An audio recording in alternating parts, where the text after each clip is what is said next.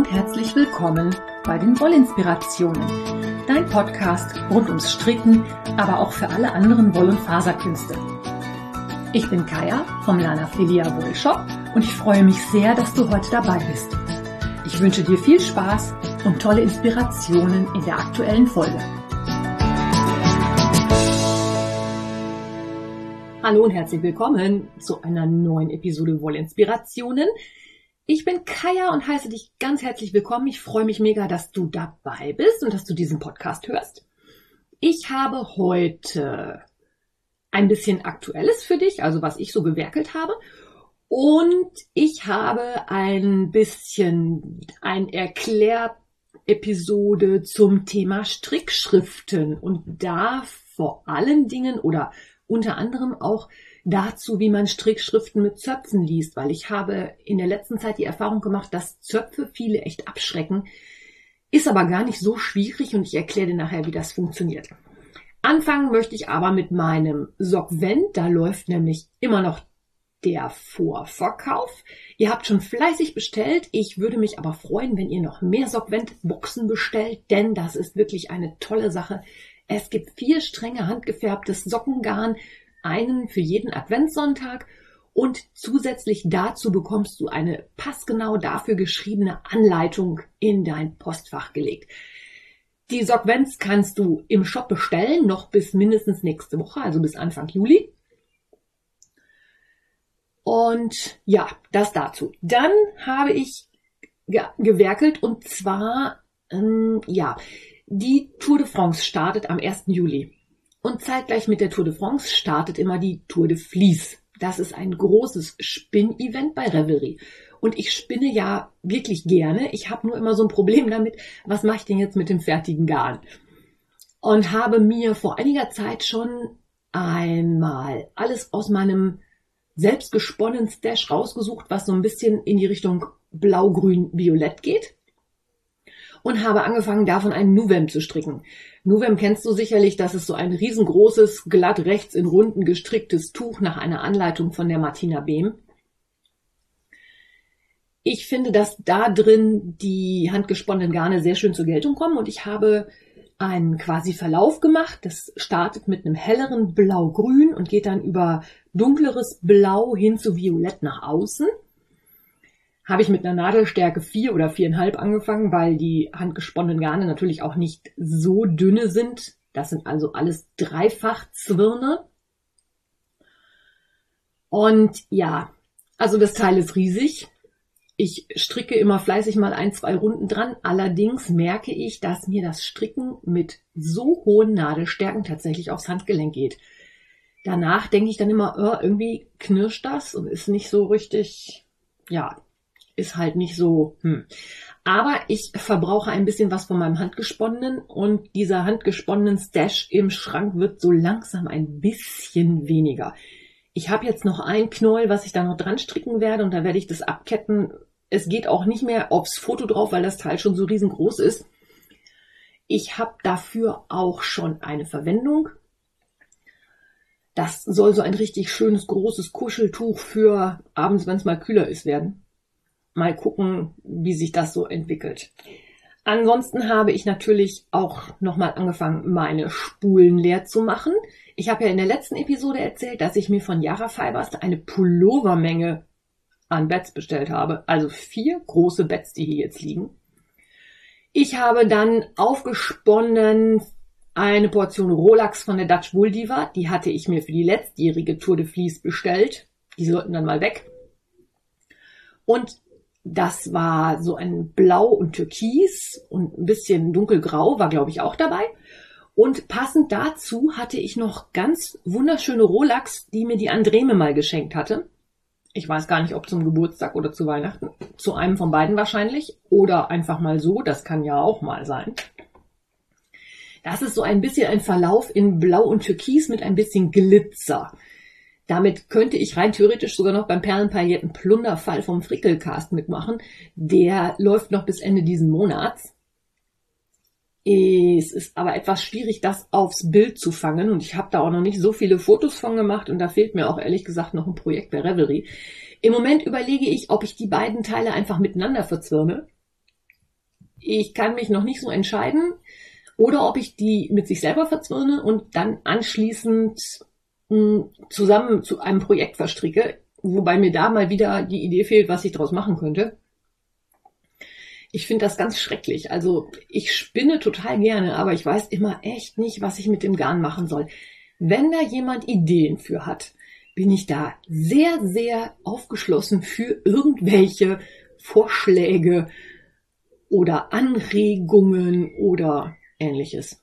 Vielleicht sollte ich wirklich mal anfangen, Sockengarn zu spinnen, denn Socken stricke ich ja nun wirklich viel. Und damit habe ich jetzt eine ganz elegante Überleitung zum nächsten Thema. Ich habe nämlich auch an den Sockvent-Anleitungen gearbeitet. Ich vermute mal, dass da bald die Teststricks losgehen werden. Ja, Teststricks, mehrere. Wenn du gerne in meinen Teststrickpool möchtest und das noch nicht bist, dann schreibst du mir bitte eine E-Mail an designs.lanafilia.de mit dem Betreff Teststrick oder Teststrickpool oder ähnliches. Dann nehme ich deine E-Mail-Adresse mit auf und du bekommst dann Nachricht von mir, wenn die Teststricks losgehen. Das ist erstmal völlig unverbindlich. Du bist dann einfach nur in dem Pool drin, an den ich dann eine E-Mail schreibe, wenn ich sage, hier, ich habe was zum Teststricken. Alles weitere kommt erst dann. Also das ist jetzt nichts Verpflichtendes, das ist einfach nur, dass du Interesse bekundest, dass du vielleicht gerne mal Teststricken möchtest.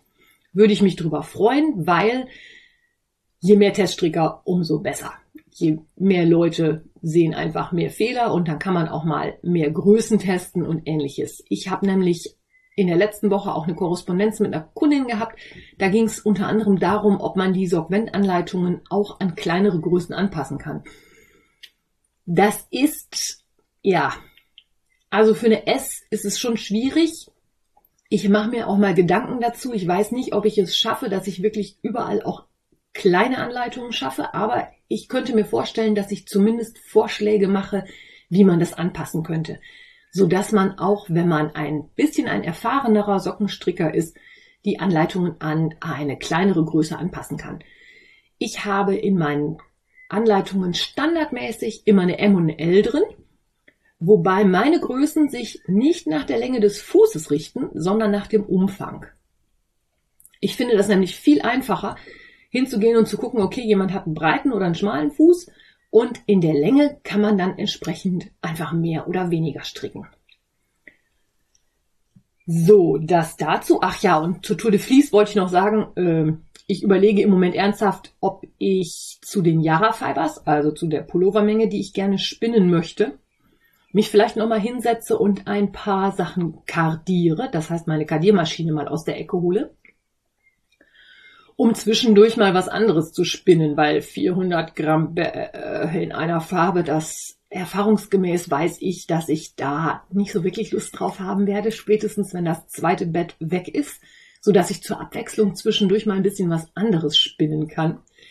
Das ist auch der Grund, warum ich gerade so drauf und dran bin, dass ich meine Spulen alle leer kriege, damit ich dann entsprechend einfach Spulen frei habe. Ich habe ja für meinen Michi drei große und drei kleine Spulen Normalerweise reicht das völlig aus, aber wenn man wirklich exzessiv spinnt, könnte es sein, dass das ein bisschen knappig wird. Ich habe mit den Yara Fibers ehrlich gesagt aber auch schon angefangen. Ich hatte gestern Abend einfach nur Bock auf Spinnen. Ich hatte die Rolex alle fertig. Und wenn man die Singles gesponnen hat, soll man die ja ein bisschen sich auf der Spule erstmal entspannen lassen, bevor man sich ans Zwirnen macht. Und demzufolge habe ich gestern das erste Bett angesponnen. Ich bin schwer verliebt. Es gefällt mir sehr, sehr gut. Ich habe vielleicht so hm, ein Viertel von dem Bett weggesponnen. Die Faser ist sehr schön, lässt sich auch prima im langen Auszug spinnen. Ich hatte jetzt eine Stelle dabei, die ein bisschen verfilzt war. Da war es ein bisschen schwieriger, die Faser auszuziehen. Ich werde das mal beobachten, ob das eine einmalige Stelle war oder ob da mehrere drin sind. Wie gesagt, es war jetzt noch nicht das meiste, was ich weggesponnen habe. Und spätestens am Freitag werde ich damit dann richtig loslegen. Mal gucken. Vielleicht werde ich das auch eher machen. Ich kann mich noch nicht so, ja. Ich habe halt im Moment Bock auf Spinnen. Also nicht nur, dass ich vom Kopf her spinne, sondern auch mit dem Spinnrad. So, und ich habe heute ein bisschen was für dich über das Lesen und auch Verstehen von Strickschriften oder, wie es auf Englisch heißt, sogenannten Charts. Wenn man das erste Mal nach sogenannten Strickschriften oder Charts stricken möchte, kann es schon sein, dass man da ein bisschen ratlos vorsitzt. Und deswegen habe ich mir mal ein paar Gedanken gemacht und mir aufgeschrieben, was man eventuell beachten sollte, wenn so eine Strickschrift in einer Anleitung vorkommt. Ich mache ja für meine Socken und die Anleitungen auch die Strickschriften und weiß inzwischen so ein bisschen, worauf man achten sollte. Und ich möchte in diesem Zusammenhang auch nochmal darauf eingehen, dass es natürlich große Unterschiede gibt zwischen deutschen und englischen Anleitungen.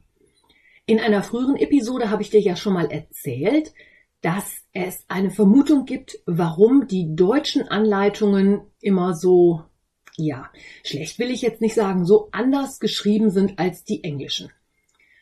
In Deutschland ist es so eine, ich sag mal, Tradition, dass Strickanleitungen in Zeitschriften veröffentlicht werden. Und in Zeitschriften kommt es nicht so 110%ig darauf an, wie viel Platz man verbraucht. Das ist der eine Punkt. In der englischen oder englischsprachigen Welt werden halt mehr Bücher veröffentlicht und demzufolge mussten die kürzer und knackiger sein. Außerdem ist es so, dass es keine einheitlichen Abkürzungen gibt.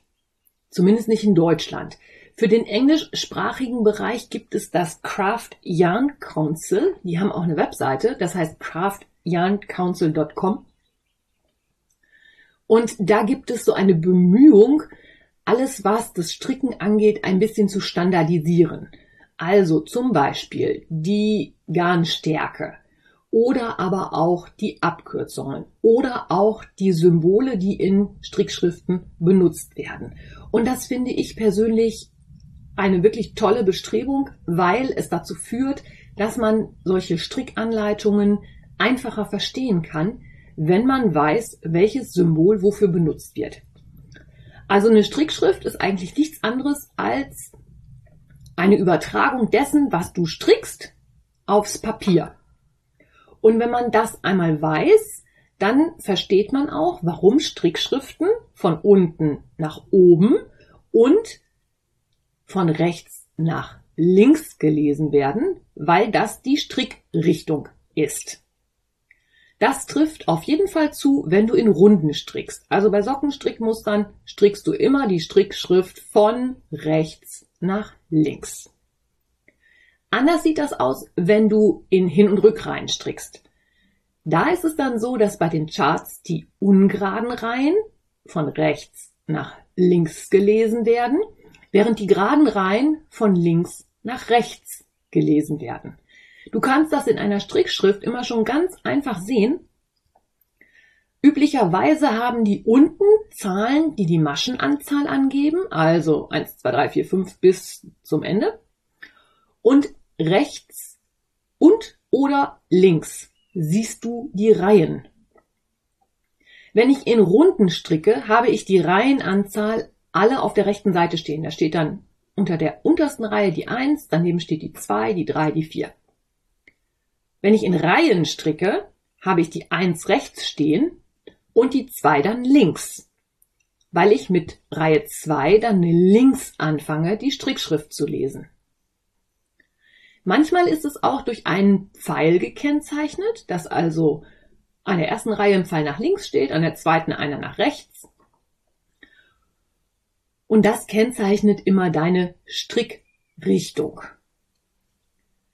Jetzt habe ich schon gesagt, dass eine Strickschrift nichts anderes ist als ein papiernes Abbild dessen, was du strickst.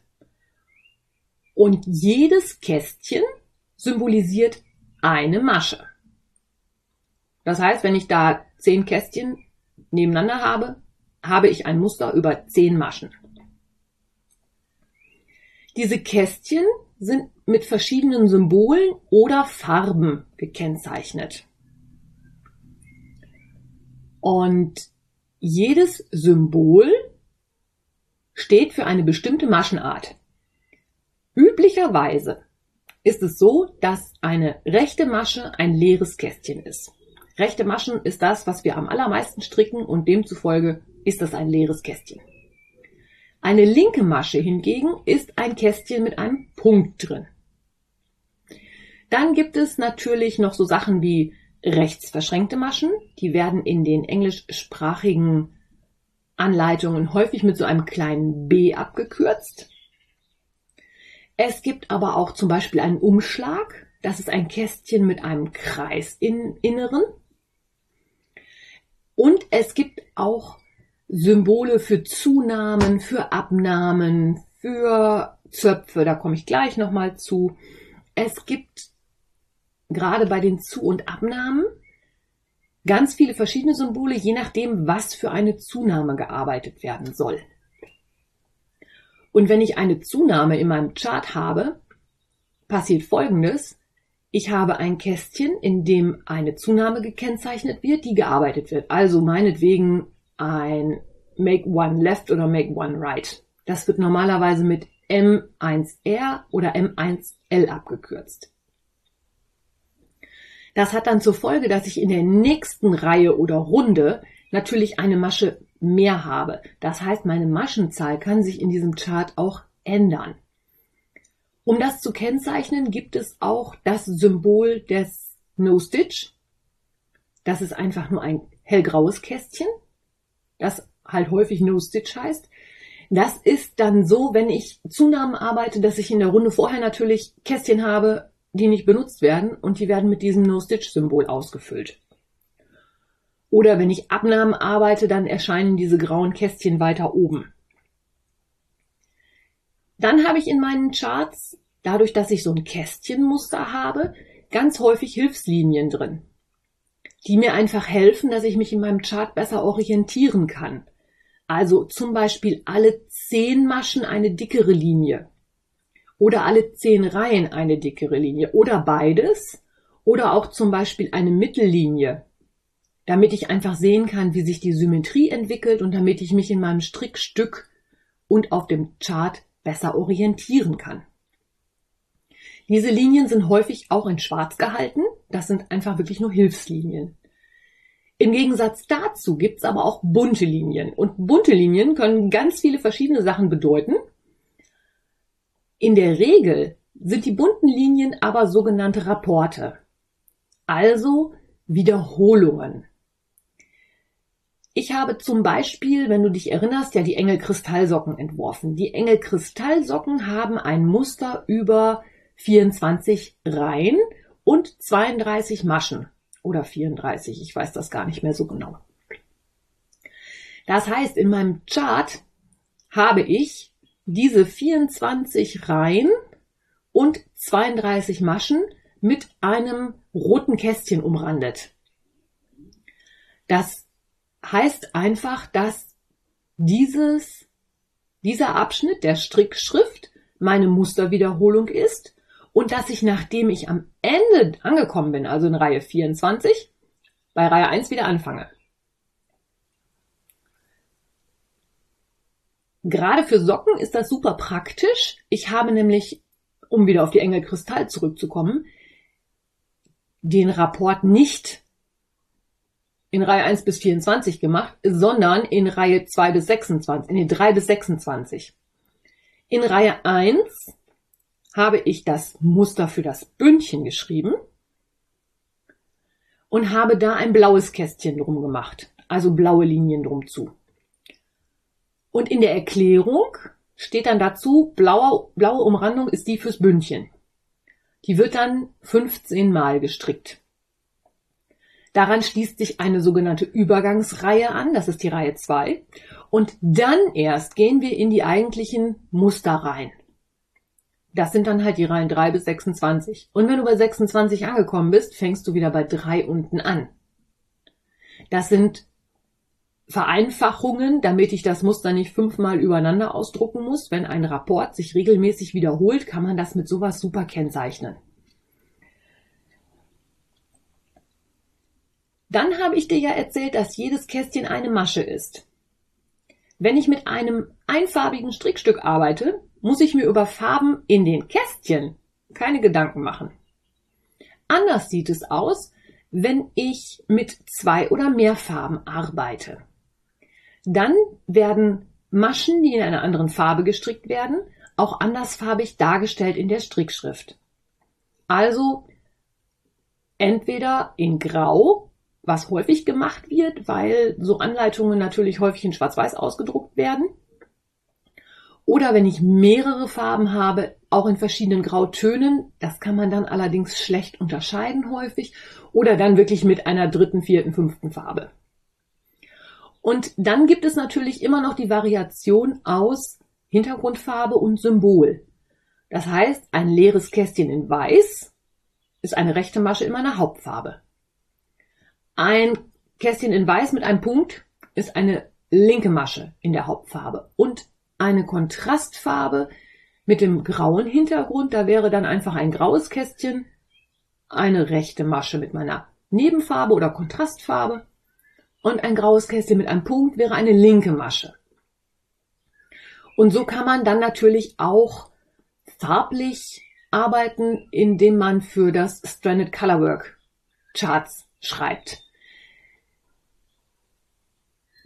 Diese Standardisierung macht natürlich Sinn. Ich finde das einfach total praktisch, wenn man so einen Chart sieht und denkt, ah, okay, ist beschriftet wie immer, muss ich mir keine Gedanken machen. Ich weiß, wie es geht und ich weiß, welche Symbole wofür da sind. Bei deutschen Anleitungen ist das leider nicht so. Da muss man wirklich eher nochmal dreimal einen Blick in die sogenannte Legende werfen. Das ist nämlich die Stelle im, in der Strickschrift, in der erklärt wird, welche Masche ich wie zu stricken habe. Und diese Legende ist natürlich umso wichtiger, je ausgefallenere Symbole ich verwende. Wenn ich also eine englische Anleitung habe und mir da die Legende fehlt, dann kann ich mir da ziemlich gut zusammensuchen, wie der oder die Designerin dieses Strickstück designt und erstellt hat. Während das bei den deutschen Anleitungen, bei denen teilweise Symbole vorkommen, die ich noch nie gesehen habe, sehr, sehr schwierig ist.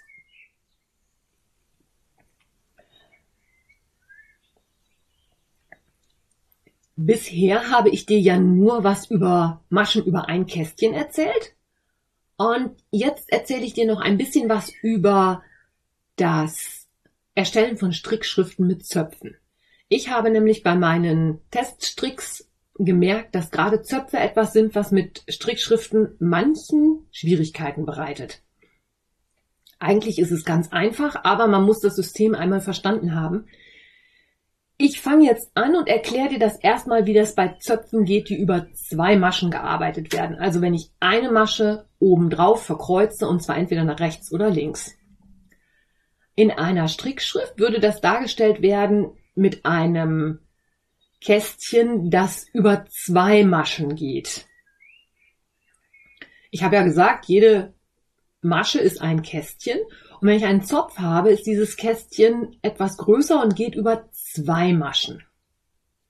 Und jetzt kann man einen Zopf nach rechts oder nach links verkreuzen.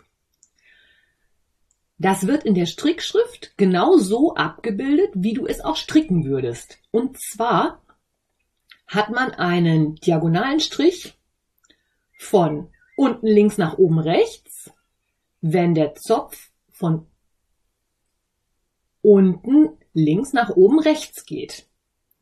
Was wieder zur Folge hat, dass ich als erstes eine Masche auf die Hilfsnadel hinter die Arbeit lege, damit der Zopf, der von links kommt, vorne bleibt. Bei einem Zopf in die andere Richtung ist es genau umgekehrt. Da geht der diagonale Balken von unten rechts nach oben links.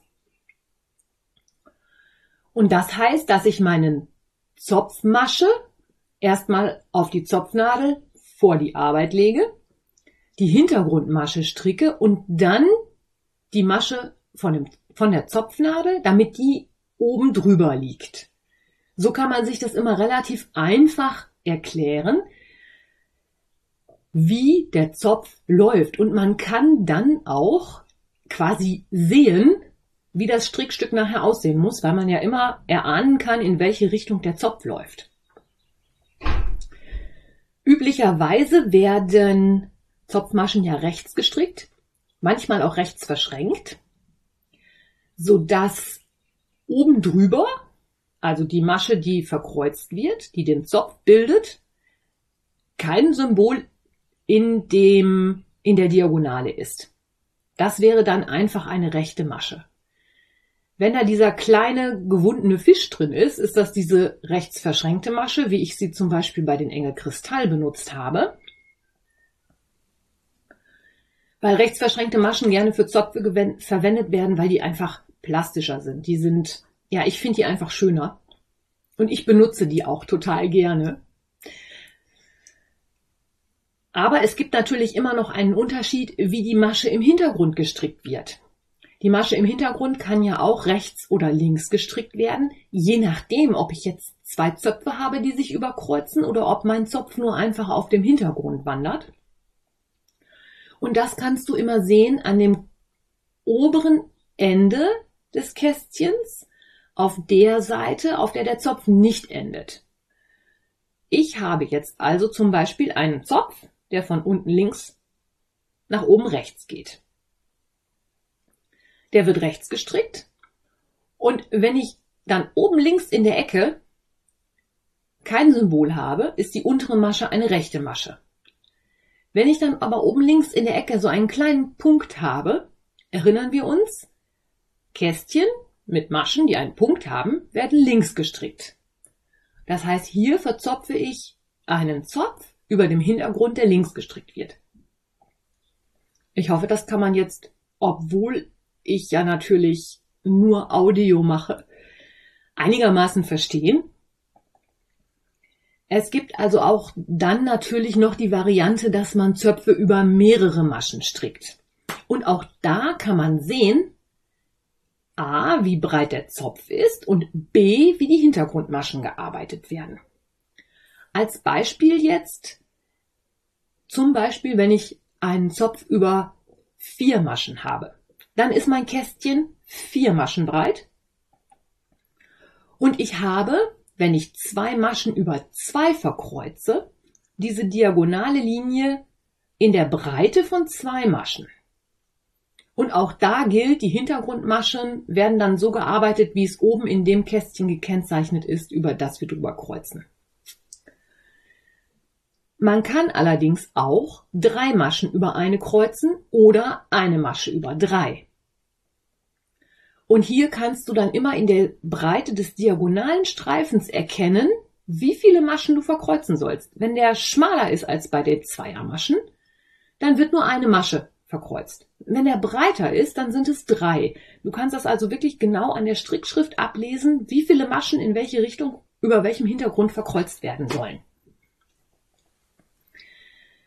Das macht Strickschriften ja im Prinzip logisch, aber nicht immer übersichtlich. Und deswegen habe ich mir noch so ein paar Tipps und Tricks rausgesucht, wie man sich in Strickschriften auch besser zurechtfinden kann. Das Allereinfachste ist natürlich, dass man sich unter die Reihe, die man gerade arbeitet, ein Lineal legt. Dazu gibt's von verschiedenen Herstellern auch magnetische Mappen, die man benutzen kann, um den ausgedruckt, die ausgedruckte Strickschrift draufzulegen und dann mit einem magnetischen Lineal die Reihen quasi nach oben wandert.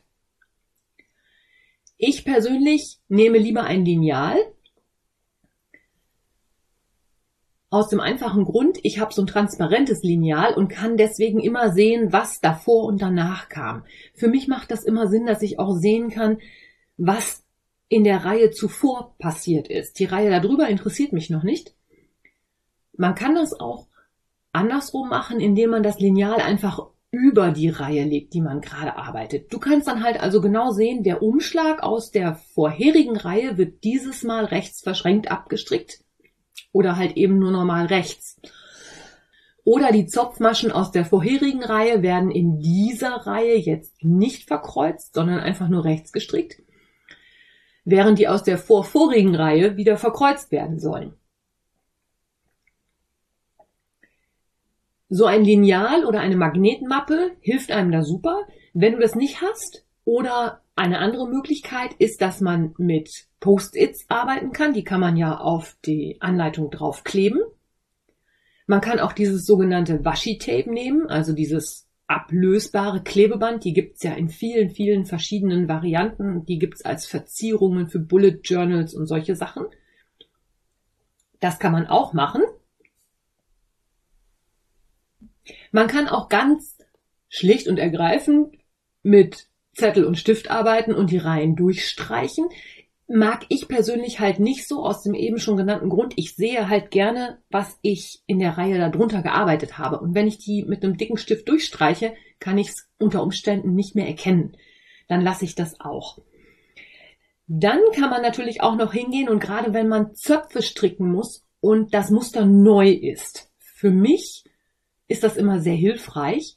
Dann gehe ich hin und nehme mir meine Buntstifte zur Hand und gehe die Legende durch und male jede Zopfart in einer bestimmten Farbe an.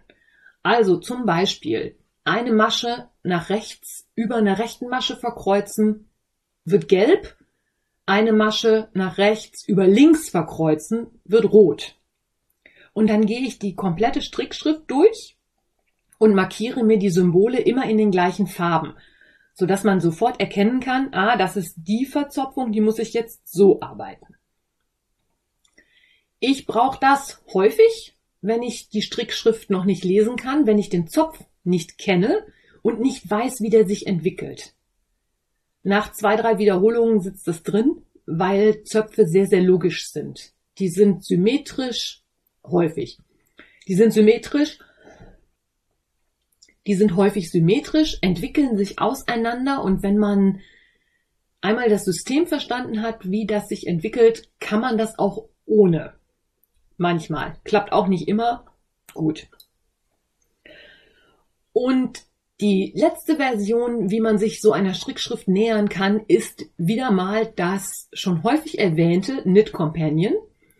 Das ist eine App, die gibt es für Android und auch für iOS äh, Geräte. Und dieses Knit Companion ist ein Tausendsasser, das kann unheimlich viel. Das kann zum Beispiel auch die Farben in den Charts vertauschen. Das kann ein Lineal mitführen. Das kann, ja, da kann man die Anleitung reinladen und dann mit dieser App zusammen quasi stricken. Das benutzen sehr, sehr viele. Gerade bei der Stock Madness erlebe ich das immer wieder. Ich persönlich habe es, wie schon öfter erzählt, nicht, soll aber wirklich gut sein. Zum Beispiel ist es ja so, wenn ich ein Muster in zwei Farben stricke, fällt es mir persönlich sehr viel leichter, mich daran zu orientieren, wie die Farben in der Strickschrift und die Farben in meinem Strickstück sind. Das heißt, die hellere Farbe ist für mich einfacher zu stricken, wenn die hellere Farbe in der Strickschrift auch die helleren Kästchen sind. Bei den Engelkristallsocken habe ich tatsächlich für jede Variante einen Chart gemacht. Das heißt, die Charts in den Engelkristallsocken kommen doppelt vor. Einmal für eine helle Hauptfarbe und einmal für eine dunkle Hauptfarbe. Das macht aber längst nicht jeder Designer. Das ist natürlich auch mehr Aufwand, weil ich natürlich den ganzen Chart zweimal schreiben muss. Knit Companion kann das zum Beispiel invertieren. Das heißt, du kannst der Anleitung sagen, färbe die Kästchen in der Farbe ein und die Kästchen in der Farbe. Wenn jemand damit Schwierigkeiten hat, ist das sicherlich eine Überlegung wert. Die App kann man in den einzelnen App Stores kaufen. Es gibt verschiedene Varianten und es gibt auch eine kostenfreie Variante, die allerdings vom Bedienumfang nicht so groß ist. Und wie gesagt, da ich weder die eine noch die andere bis jetzt getestet habe, kann ich da nicht viel mehr zu sagen. Ich habe mir aber vorgenommen, dass ich mir da im Sommer wirklich mal zumindest die Probeversion runterladen werde, damit ich euch da mal mehr zu erzählen kann. Denn ich höre es immer wieder von allen Seiten, es ist eine super App, man kann toll damit arbeiten und die ist wirklich hilfreich. Ich bin gespannt, was draus wird und hoffe, du hattest einige Aha Momente heute in der Episode, vielleicht auch noch mal eine Idee, wie man mit so einer Strickschrift besser umgehen kann. Oder du traust dich einfach mal an eine Strickschrift ran und versuchst dich dadurch zu lavieren. Es ist am Anfang ein bisschen gewöhnungsbedürftig, wenn man das noch nie gemacht hat.